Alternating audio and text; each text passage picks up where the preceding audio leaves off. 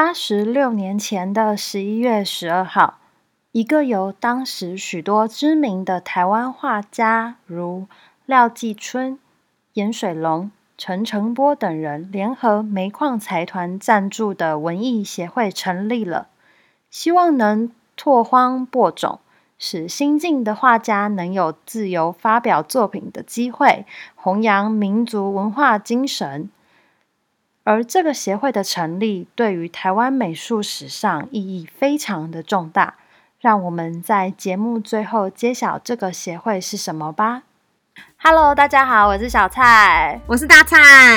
欢迎来到有种作文。最近啊，《鬼灭之刃》真的是超级无敌热门的，而且还上了就是电影版。然后艾瑞老师还有带学生去看电影，他还二刷，真的是超热血的。对对，你看了感想如何？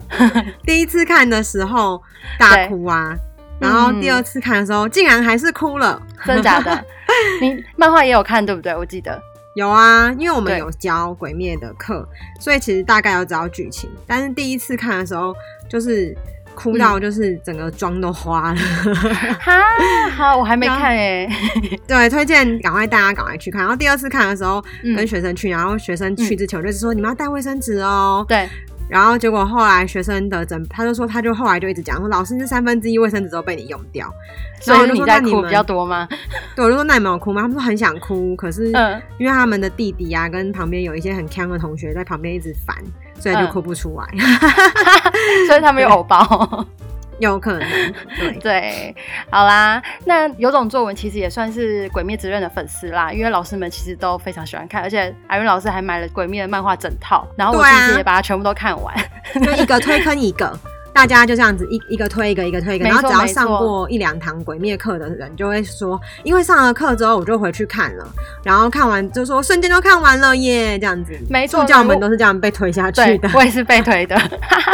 然后我们的那个家家助教更好笑，他为了学生还从来没有去过台北车站地下街的动漫街的他，嗯，还人生中踏进去。然后他的朋友还说，这真的是你会做的事吗？你为了鬼灭之刃做成这种地步？就为了买小朋友的礼物这样吗？是是是，很荒谬。哎、欸，那应该是蛮多家长都会有这个疑问啦，因为毕竟《鬼灭之刃》好像也是有一点。呃，十六家哎，十几家是不是？十三家，在 Netflix 上面是十三家，对对对，那就会应该会有一些家长会有疑虑说，那这种漫画就是适合小朋友看吗？虽然我知道小朋友可能就在国小，就是国中的时候根本不会管这些。我们记得我们那个年代什么啊，猎人哦还是什么，就看的乱七八糟了。对啊对啊，那时候 分级还没那么明那个清楚。嗯，对对对。那老师你怎么看呢？因为你还有就是开过鬼灭的专班嘛，然后小朋友也都还蛮、嗯、反应都很哎，有哪个小朋友反应不热烈呢？因为大家都爱，大家就很难想象说，天哪，竟然有个课程可以，就是大家只要听到说要上作文课是鬼灭之刃，大家就整个就疯狂。当然，当然也有人是刚好相反啦，有一些同学他们不喜欢跟别人一样，就大家都在喜欢鬼灭，我才不要喜欢，也是有这种人的。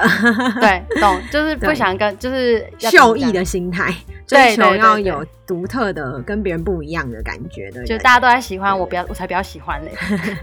但是，嗯，真的是有遇到蛮多人，家长都有问的。嗯、然后，像有一些蛮知名的社团，就是嗯，什么二十几万粉丝那种什么小一联盟的社团，我也常常看到有人在上面讨论。对，尤其像是《无限列车》剧场版上了之后。那个各种，因为他把他的几，他把内容的血腥暴力的比例调降很多嘛，变成是只要六岁以上都可以去看，哦，所以就更多人在讨论说，真的可以去看吗？这样子。其实我自己在看动画的时候，我觉得没有到真的那么血腥啊，但是小朋友可以承受程度好像也不太一样。不过我觉得里面的寓意其实是还蛮，我觉得我自己是觉得不会啦，小朋友可以学到蛮多东西的，对。对啊，我们自己有一堂课就直接叫学生写《鬼灭之刃》到底适不适合小学生看这个作文题目，然后叫学生去练习评论，那、嗯、就意见也是蛮两极的，就是有很喜欢的同学，可是他自己是觉得不适合小学生看。哦，印象中有、哦、那时候有个四年级的女生，她讲的非常好，诶，她第一句话就写说，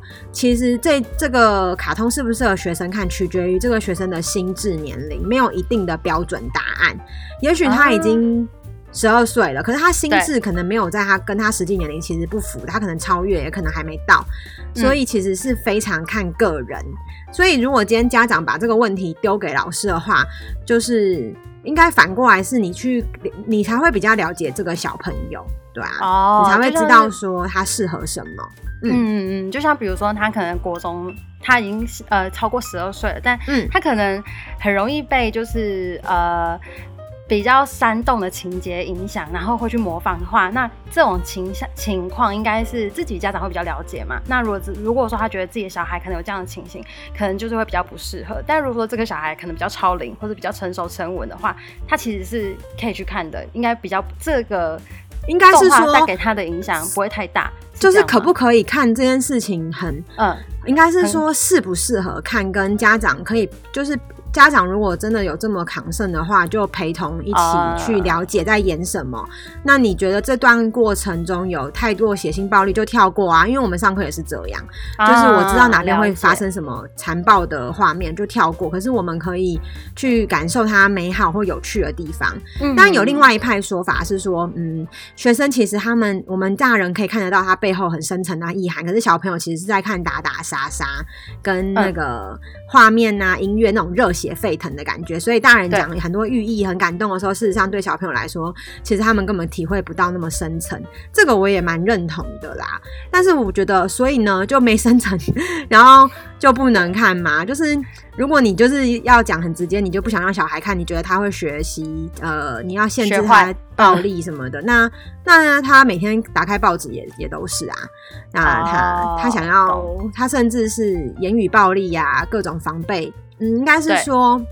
如果你本身就抱着这么的比较保守，呃，不是保守，固着，或是觉得很多事情都很容易让他学坏的心态去看待的话，嗯、其实就还蛮容易掉入那个坑坑坑里坑，那叫什么窠臼里面的，对，对，嗯、但是。当然也是有学生，我可以，我觉得很多学生真的是就是纯粹看打杀很爽啦，对啊，嗯，但但我不我不觉得那个有怎样，说真的，对。然后有的人会很在意说，哦，学生到了这时候就会开始，因为我看到有一些小一联盟上面的文章就会说，他的小孩看完之后回家就会讲，就会很多事情都会扯到去死啊死啊，什么事情都说我要杀死他之类的，嗯，就是可能他们就会直接。很简略的把这个小孩的这个行为直接划分到他是因为看了《鬼灭之刃》，就是用很单一的划分方法。哦，其实我觉得还蛮呼应我们前面讲的东西，就是前两集讲的，你想要养成怎样的小孩，就是出一句黑语，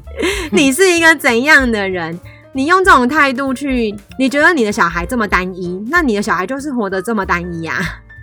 对，我是真的这样觉得啊，因为。小孩，你觉得他会讲这些去死啊死的东西？你没有去多呃从很多个面向了解，也许他今天是他的成长到这个九岁十岁，他会有一个成长的呃蜕变期，他他不知道怎么表达他很浓烈的情感，所以他会用他仅有的一些比较浓烈的字去讲，去去讲出他内心的想法。嗯，也许这种东西只是他在讲他对语言的不熟悉感，跟他想要他的情感比较浓厚，可是你。呃，却只是用一个很简化的方法说，因为他看了《鬼灭之刃》，他就常常讲“去死，去死”。嗯，这个这种很单一的分方，呃，分辨一件事情的方式，什么事情都推到某一个你不喜欢的东西上面，那你的小孩就会长成你这个样子。说实话，对啊，所以你也不用想着他会多有眼界，多可以拓展他的视野。我是这样觉得，会不会我也很单一啊？嗯、其实不应该还好啦，因为我这样听一听，我也觉得是像比如说，如果家长真的担心的话，他可以陪着小朋友在旁边看。那如果说出现了比较呃浓烈，像刚刚提到比较浓烈的词汇，或者是说表达比较那种就是比较用比较夸张的肢体语言来表达一些情绪的话，这个家长是可以在旁边辅导的，可以跟他说，就是反而可以显示他是一个怎样的人呢、欸？嗯对啊，因为像学生在这个四五年级的时候，真的是蛮爱讲我要杀死他，对什么去死啊之类的。而且有的时候是同才啊，同才影响。嗯，所以我不觉得这个有真的很不正向。但是当然有很多原因啦，嗯、就你要观察他，就是透透过一个比较长期的观察，如果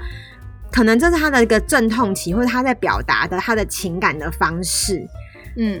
那可能他这个时候有很强烈的。情感需求，或是他有从嗯、呃、很多情绪的转移，他不知道怎么用比较复杂的语言去表达出来。其实是家人家长要很敏感的去感受这一切，连老师都可以感受得到的话，哦，跟家长更不用说。那如果什么事情都被他简化成他因为看了《鬼灭》之后，他就很爱讲去死。那他的浓烈的感情从哪里来的？这个很好笑啊！他怎么会有那么浓的感情？如果他没有感情，他怎么会被鬼灭感动或是召唤？怎么随便打打杀杀就会被感应到的话，呃、那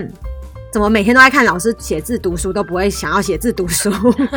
结果反而看了漫画之后就才看一下就马上就去死了？对对对，那怎么没有说来读书吧，来读书吧这样子要用功吧之类的？那你的小孩也是蛮选择选择能力蛮强的，对对啊。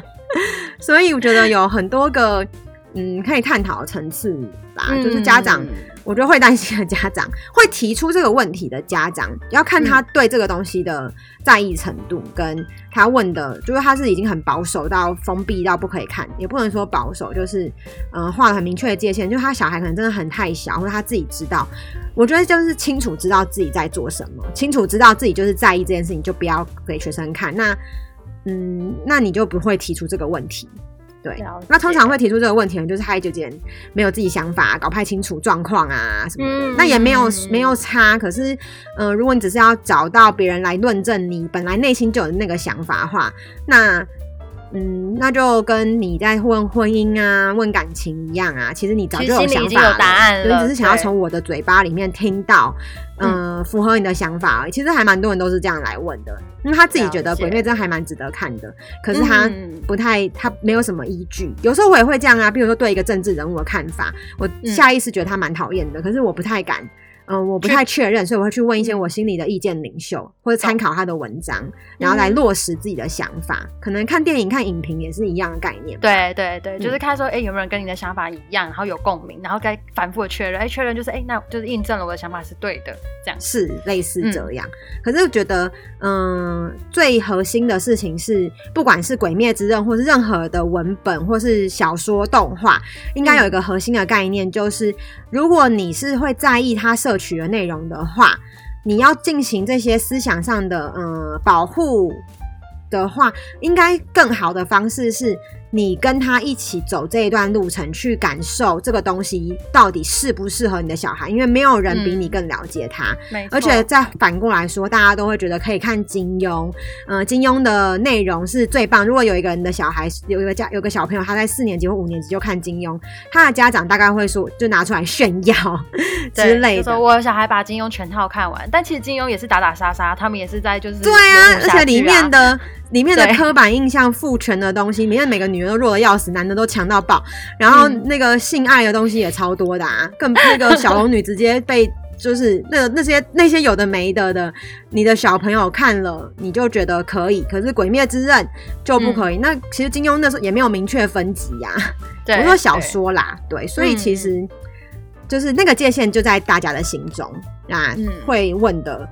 人他其实就是需要有人去验证他的界限而已，反而不一定是他没界限。了解。嗯、那老师，你觉得你上了就是《鬼灭之刃》的课啊，跟小朋友这样互动，就是小朋友的反应如何啊？或是有没有让你觉得比较呃印象深刻的共鸣？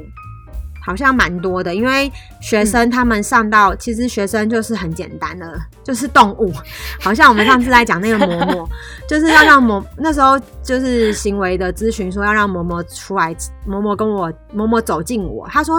你一直走近他，你不累吗？嗯、其实让他走近你就好了。其实跟学习任何事情都一样，哦、当你真的想要走近的时候，你是可以前进的。然后他就是说，诱使用让嬷嬷靠近我的方法就是食物嘛。食物。那我觉得学习任何事情都是这样，像嗯，学生就是学喜欢的东西最快，嗯。所以我们才会主题有这么多种，都是从学生喜欢的类型去着手，就是他们喜欢这个，我就去看这个，然后去认识。所以我会看《鬼灭》也是被学生推坑，然后先看完之后就妈啊，怎么那么好看啊？然后就开始在 变成课程之后就推坑很多人。对，那所以学生其实。我觉得刚开始我第一次还没刚刚开始看鬼灭是有一个班级，他们那时候四年级吧，整班整个班就是大部分都男生，他们会去唱那个鬼灭的歌，然后那个他是有一个空耳，空耳就是他把日文变成歌中文中文的歌词什么，对对对，猪油骨拿拿来卤，所以他们就会猪油骨拿来卤，就是那个吃油骨，就是他的鬼灭那个歌，然后他们就全班合唱，我就想说到底是什么东西可以这么有渲染力，我一定要知道才可以跟他们对话。然后后来就是陆陆续续我们开始上了之后，就是有被里面的，当然也就是被里面的故事感动啊。对，那学生我觉得最有趣的地方是，嗯，会发现，因为它里面的角色，我们是把它一个一个拿出来上嘛，应该至少上了。十个左右，因为我们有开鬼灭专班嘛，就整个班级的课都在讲鬼灭之刃，还把它拿来对照《射雕英雄传》里面的人物之类的，或者是什么宋岳庭也把它跟他对照。嗯嗯，那我记得有一个学生他讲一个妈妈有讲一个很感人的，我们那时候好像在讲一部呃穿越时空的剧吧，然后那个是一个美美国的电影，然后那个妈妈就回我说，他他儿子就说他觉得《鬼灭之刃》的其中一个鬼跟那个剧里面的那个人。很像，然后他自己去连接，他们都在寻找被家人或是被人被爱的人需要的感觉。嗯、哦，然后但是我第一次角色了，对啊，我第一次发现说，学生其实你只要点通它，它是可以连接所有的。呃，剧情跟角色，譬如说《鬼灭之刃》的很多角色，我都可以套在我们最近看的很多电影上面。甚至我还看到一个影评超荒谬，他竟然写就是徐若瑄最近不是拍一部监制一部电影嘛，叫《孤味》嘛，对，竟然还有人说《孤味》是文艺版的《鬼灭之刃》。Okay. 对呀、啊，我心里想说，嗯，也可以算，因为就是家人的羁绊啊，羁绊，对对，鬼灭蛮。多在讲羁绊这个，就是日本人的呃定番嘛，这样 就是连结啊，连结对、啊。然后还有一个是，我觉得最感人的地方是，他让我去审视到以前研究所的时候老师讲的一句话，就是他说：“你不要嗯、呃，怎么讲？我们会很在意自己的品味是不是符合，是不是够格，就是讲出来。譬如说。”我看完了《孤味》，我好感动哦。可是他好像没有入围很多奖诶，他好像很普通。我好像没有那么深的心思，可是我真的好被打动哦。嗯、那我觉得我这样打动是不是很肤浅、很丢脸？或是我看完了，嗯，我看完了，随便我看言情小说好了，举个这个例子，嗯、或者我追剧，那个剧就是很简单、很拔拉剧，然后很肥皂剧。但是我就是被他感动了，这件事情好丢脸，好像很没品味，可以讲吗？类似这样。我懂，我懂。就像比如说，我看了音乐也是得很多奖的文艺片，但我真的看不懂。我觉得就想说，是我太肤我太肤浅吗？我太没深度吗？是是是，我都看不懂，是我的问题吗？对啊，或是你听音乐也是啊，嗯、我就喜欢听巴拉歌，它就是可以召唤我的感情连接啊。那我就在听那种电音，我可能就没有 feel。可是有的人就会觉得、嗯、啊，你就是不懂啦。尤其像我们以前高中热音社，他们就会说，才不要弹五月天，很丢脸之类的。嗯、那个时候他们要弹那个什么，嗯，我突然间忘记名字很长的一个团，伊凡赛斯吗？我们那个年代，台湾的台湾的。台湾的，最近那个他们有一个有一个团员还去世了。就还蛮红的，突然间忘记了。什么八十八颗拔蜡子哦？就我们那个年代的啦。对，那反正嗯，就是有点。但是我们那时候研究所老师他讲了一个，他说你不管你喜欢什么样的角色，你被什么样的感呃故事感动，你要知道的事情是，它显示的是你的性格的某一个部分，它展现的其实是你的一你是一个怎样的人。然后我那时候听完就觉得很感人，是因为老师那时候跟我们介绍的那个书是呃日治时代的一个日本作家写的。然后我被那个主角死掉的地方，觉得我就流眼泪，我看到流眼泪。然后老师其实后来去分析，他说其实那主角死掉的地方很刻意铺陈，跟其实是完全是为了呃日本要殖民台湾做的一个就是一个英雄式的牺牲，让台湾人被感动，其实在洗脑啦。但是我竟然哭了。嗯，然后老师就问我们哭的举手，然后就有个同学就说：“哦，我有哭。”可是老师你分析完之后就觉得哭好丢脸。然后老师就说：“你千万不要为此觉得丢脸，因为你可以去想你被他感动的地方是什么，然后反过来你就会再看自己为什是不是很容易被某一些类似的东西感动。也许那个可以显示你其实在某一个地方是匮乏的。”或者是你在某个地方是那个就是你喜欢的，然后那个会反映在你的交朋友、你的生活、你的工作。其实人就是，嗯、呃，一个东西可以探究你的全部。所以上次在讲界限，跟在讲，嗯、呃，跟家小孩相处也是一样。如果你在意你的小孩，你去观察他。会比你一直去防备他，你可以得到更多。像所以就是像小孩是家长的镜子也是一样啊。今天嗯、呃，一个小孩讲了一句话，我可能会从这个东西去理解他怎么会讲这个，然后可能映照出他的家庭的环境的样子，也就、嗯、其实有点变态。也就是说，每一个家长跟我们讲的话的时候，我们都会在心里已经帮他抽丝剥茧，重新 去分析他一轮。对。然后那时候老师跟我们讲完的时候，我最感动的地方是。嗯我老我发现一件事，我从来没有发现，我到大概两年前才意识到，我很喜欢的是跟精神性的召唤有关系的故事。嗯，就是只要那个人他是他的他死了，可是他的精神是不朽的，然后他的牺牲很有意义，我就会很喜欢，我就有一种全身发麻的感觉，我会被那个故事感动。然后我在看《鬼灭》的时候，很多这种 feel 啊，对。然后在想，我做了好多类似这种精神留下来、精神不朽日本人的个性，对对对对对。然后我就想到，就是嗯，我喜欢的一些台湾的政治人物吧。以前那时候我也不懂，可是我那时候就会觉得很热血沸腾，就有一种我好想要传承这种精神哦。然后我就发现，好像是诶，我被这种。抽象的东西的感召很强大，然后那个精神，不管他是刻意操弄，或者是他只是，嗯，就是轻描淡写，只要我感受到那种精神性的不朽的话，我就会有一种使命感，想要去传递它。然后从这东西可以反过来去验证说，可能。在现实生活中的我，为什么需要这些东西来验证自己的存在？然后我就发现一件很好玩的事情是，是我超级怕死的。我学生都知道我很怕死，嗯、对。然后我怕死的是，我之前就有想过，我如果消失在这个世界上，我真的好怕我的灵魂消失。我最怕的就是我的用尽了全力那么认真生活的灵魂，养了这么久，如此想要把它分享给大家。对，如此肥沃、肥到爆的灵魂，竟然会在我死亡那一刻，它就霸蒸发，我就觉得很害怕。这个东西跟精神性有关嘛？然后再来就是，我想要当作文老师，我想要去影响，我想要散播我的影响力。这件事情，也就是一直在，也是扣在我很怕我的精神消失这件事啊。嗯，就是我做的所作所为都在保护我的精神性，精神跟我延续你的精神，没错。然后我就喜欢这个故事。嗯，我从那个人身上看到了我自己，耶，从头到尾审视，发现天呐，连我在工作，连我怕死，就是我的日常一切，全部都跟这个有关啊。所以其实重点都是在于你在哪个地方被感动，而不是说你喜欢这个，然后如果这个评价没有很好，就觉得很丢脸。重点不应该放在那边，重点应该是在放在你为什么会喜欢，喜欢的点是什么，没有对跟错。我觉得应该是这样。对，所以最后讲一个，就是我们有一个学生，他在嗯、呃、之前上课的时候，刚开始来的时候，他其实是对自己蛮没有自信的。嗯、然后我觉得家长也是不太也会感也会传递一种感受，就是好像他真的这个学生真的是需要被嗯。呃需要被体制化的，需要去努力的配合大家，嗯、所以他，嗯，我记得我那时候好伤心一件事情，就是其实前两天我对他有不耐烦，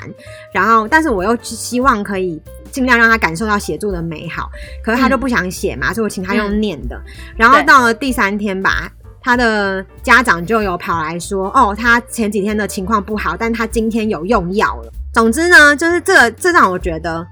很对不起那个学生，是我应该有强大的传达出，你怎么没有办法融入我们？到他可能让他的家长觉得很担心，跟我从那个家长觉得要用药他才会配合大家，这这这个东西读到就是他们如何想要让小孩融入这种社会的体制的辛苦，听了很心疼，非常心疼。而且我觉得在小孩面前讲，就是意思好像就是这个小孩他嗯需要。就是他需要被驯服，需要被驯化，然后他的个体性需要在这个时候被消灭，然后家长也是这样子觉得，他才能够成长，然后就觉得很哀伤，然后后来就觉得非常愧对他。嗯、但是我觉得那学生在，嗯，他就是被我们其中一个鬼灭之刃的角色召唤了，就不要讲什么角色好了，对，因为这样你就保护一下当事人，对，然后我觉得。他在被那个角色召唤的当下，我我看到他从本来没办法写东西，一个字都不想写，到他疯狂行云流水的写，其实也有可能是我想太多啦。但是就是可以感觉到那个那个当下那个精神性吧，可能我很在意那个精神性，我就看到他那个，嗯、假设他有个能量表的话，他前几堂课就是那个能量表，就是在遇到写作的时候，呃，对对，他可能是也很浓的情绪，可是是一片黑，哦，就是不要写不要写。可是到了鬼灭讲那个角色的时候，他是整个就像是那个角色一样，他就是爆冲，哎，就是里面很多角色都这样啊，他们会一瞬间就爆冲，几乎大部分的角色看起来都废废的，然后关键时刻就会也很像那个被激发。对，然后我就感觉到他那个被激发，那个开关被打开，当下就觉得你喜欢什么角色，真的不是你的品味如何，就是大家不要再很纠结在于懂不懂得看书，懂不懂得看影片，懂不懂得看，嗯，这他怎么会看音乐啊？对对对对，因为我们那时候的老师他是说，他以前也有一种华国的思维，他会喜欢。余秋雨、余光中，然后他后来觉得很丢脸，他觉得那黑历史。可是他，因为他怎么会那么喜欢大中华的思想呢？但然后就觉得那是被洗脑的。可是后来等到他当教授之后，他才去理重新检视他到底喜欢的东西是什么。他发现那其实看起来大中华思想，可内在有一些东西是跟他性格扣合的。就像我也曾经喜欢过一些抗日的故事，什么七七事变、关我屁事的那种东东西，但是。我后来觉得我喜欢的其实一样，也是精神性，对，嗯、里面的人为了要在大时代之下存活那个感觉，所以那也有可能是他的原生家庭的召唤，有可能。那反正这个学生他喜欢的东西，其实就只是展现他是一个什么样的人。然后在这一点上，嗯、就是《鬼灭之刃》让我重新可以看到它的可能性，这个是应该非常珍贵的吧？我自己、嗯、而且很感动，我觉得非常动。对啊，因为他其实蛮会写的。他其实很会写，对，因为像老师在讲的这个孩子那一次，我也有协助。当他不想写的时候，其实老师是用另外一个方式让他产出创作，所以他就用念的。可是他念出来的他的想法跟观点是非常的好。对，他其实是有自己想法的。嗯、那用讲的跟用打字的，我觉得都可以，只要是可以愿意表达就好了。嗯、就是没错，很多东西都是你要去掉那个框架，不是说写作文就一定要用手写啊什么的。对啊，那那如果没有手了怎么办之类的？这会太极端？好啦，反正就是在《鬼灭之刃》跟教育之间，我觉得是有一个。嗯，还蛮有趣的对话空间，一样就是我们可以从这个东西去看到很多人他其实看待教育的观念是比较属于他希望可以明确化界限的。可是我我一直都保持的人是人的个性是有空间的啦。那如果你要一直切一个线不呃没有任何弹性空间的话，其实嗯他就会就是像那天在讲那个赵小乔跟流浪佐他们讲的，啊，那个小孩就是长成你而已啊，他没有办法更好，他不会。他不知道怎么样长成更好啊，因为他活在线里面，对吧？了解，就有点可惜。其实宏观一点来看的话，应该就是宽容吧。就是当你心态变得更宽的时候，就没有一定要就是说这个不行，这个那个不行。就是像老师之前有上过一堂课，就是无知而感到恐惧。你可能就是因为不了解，所以你才会害怕。但如果说你跟小孩一起去了解这件事情的话，说不定并没有你想象中的就是这么的，就是暴力，或者是说这么的。不适合小朋友看，因为这其实都很弹性的。对啊，应该是说你要先知道他的感受，感觉他其实确实很多暴力成分，那个东西是可以跳过，那个东西是也我也不是说你小孩就一定要看才是进步啦。对对对，可以选择性的给他们看。你想知道在旁边协助他们，你在评论他之前，你先了解他，然后对对嗯，你的小孩被什么地方感召唤的话，你可以去理解这件事情，剩下了的。心态，我觉得不管是任何东西吧，就是不是片段的，都不是单一的思考说这个东西就是暴力不行，这个东西就不行，嗯、它是有一个它是有一个微幅的震荡的啦。对，那你的心态应该是嗯、呃，要保持着，就是我觉得是开放诶、欸，就是对任何事情都没有界限。对，如果你可以不要有任何界限的话，你会放过自己，你自己会活得很轻松。可是没有界限。又要反过来画一个跟人际相处的界限，这是两件事情，就嗯不容易，所以生而为人很难。然后你去看《鬼灭之刃》，你又可以投射一些超现实的快乐在里面，大概就是这样。对，好，嗯、好啦，那我们来揭晓一下历史上的今天吧。好，其实历史上的今天，我个人觉得蛮有趣的，是因为呢。那个年代，那个那个日子啊，也是呼应《鬼灭之刃》的年代，因为《鬼灭之刃》就在讲日本最，嗯、呃，怎么讲，最灿烂的黄金年代，大正时期嘛，就是，然后刚好呢，嗯、也是今天这个协会。这个嗯，应该算协会差不多的年代，嗯、但应该不算差不多啊，就是算晚个十年吧。不过有一点点关联，这样硬扣，就是在 一九三四年的十一月十二日呢，有一个很有名的协会诞生了，那就是其实就是陈澄波在死前呢，他在他的遗书上面也希望可以把他的画卖卖给，就是卖掉之后可以再留一些钱来赞助这个协会，这是他。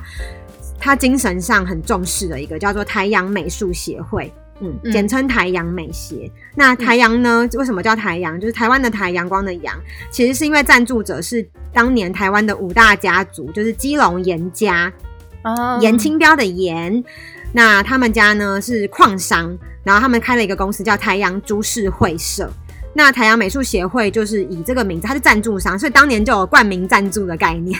其实就很像是现在那什么富邦基金，对对对对，中信兄弟的概念基金会，对对对，对。那其实我们讲严家，大家可能不知道，就是或是有些人已经忘记。不过严家现，嗯、呃，如果是在我那个年代，有一个很有名的歌手啦，叫易清瑶，你知道吗？易清瑶不是日本人吗？他其实是台湾人，他严家的人，哦、对对对，哦，真假的？嗯，但是他妈妈是日本人，所以他因为他们很小就去日本，然后爸爸很早就去世，哦、所以他冠妈妈姓叫一清，对。然后他们家，嗯，嗯反正他们当年有，虽然他爷爷吧，也是二二八的首要，就是就要抓了几个重要人士啊，所以他们就很早就逃到日，他们很早就在日本生活了，所以这个台湾美术协会。某种程度上，就是在讲我们跟我们上次去讲那个北师美术馆的那个展览很像，很像，因为当年的日本基本上垄断了整个美术系统嘛，那台湾的一些画家就觉得台湾画家都不会被重视，所以陈澄波啊、杨三郎啊、李梅树啊、李石桥就站出来，希望说可以成立一个以台湾人自己为中心，不用再跟日本人竞争的美术展览。那他们找到的赞助商就是这个。基隆颜家的台阳株式会社来帮他们赞助，嗯、所以台展就是他们每年会办的这个台展的重要性非常大。对，所以我们其实教了蛮多那个年代的艺术家跟画家，像是郭雪湖、陈澄波、杨三郎之类的，就是在那个时代他们为台湾的贡献。那、嗯、我们回到过去，他们最那个时候他们集大成的一个作品吧，应该算这些艺术家共同的精神结晶，就是。一九三四年十一月十二，创办了这个太阳美术协会。那陈澄波在他遗书里面就写说，他希望把他的画卖掉之后，三分之一的钱还可以再延续台展，继续开办。嗯、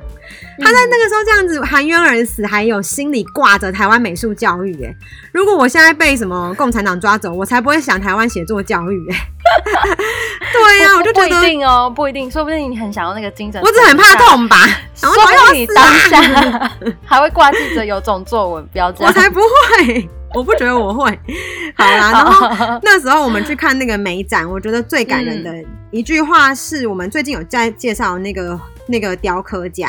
就是黄土水、呃、少少女胸像，嗯、对对。然后它里面讲的这句话，我觉得可以当今天故事的总结啦。他就在他在一九二二年，就是鬼灭的那个标准的时代，他就讲说永劫不死，就是永远遭遇劫，就是你遭遇劫难但不会死的方法只有一个，就是精神上的不朽。至少对我们艺术家而言，只要用血汗创作而成的作品还没有被完全毁灭之前，我们是不会死的。很像《鬼灭之刃》的故事的内容，超像，超像，就是住在怎么样的住的。那是几个最强大的杀鬼的人，他们就是在传承他们的精神。精神，对，对，他们就算牺牲了自己，留下来的也还是他们的理念跟精神。对啊，嗯，所以是还蛮感人的。呃，我觉得还蛮呼应，就是哎，上次我们介绍了北师美术馆的。展览就是把台湾美术再现、再展现出来给大家看。然后我觉得大家如果有机会的话，这个展好像展到一月吧，有机会的话都可以去看。这样，如果不是台北人的话，也可以寒假有机会可以看到陈晨波的真迹耶，这、嗯、是非常感人的。没错，没错。所以就是大家可以把握时间。好啦，那我们来期待下一集再见喽，拜拜，大家拜拜，拜拜。我们的节目会更新到 YouTube、Apple Podcast、Spotify、Sound On、KKBox、Google Podcast 等各大平台。如果喜欢我们的节目，欢迎按赞分享，也别忘了订阅我们的频道哦。